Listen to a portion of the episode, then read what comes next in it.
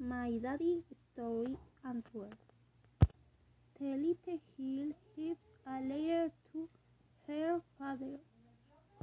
Two. It says, Daddy is the sweet creature daddy in the world. Three. Aslo daddy is the most handsome. Four. A is the smart, the most clever, and the kindest. Five. He is her Superman daddy was her todo will and the school. Six. Daddy just quit, but he left. He does have a job.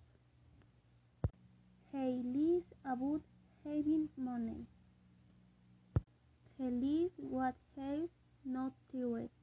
He lives what he's not doing. He lives what he have every night.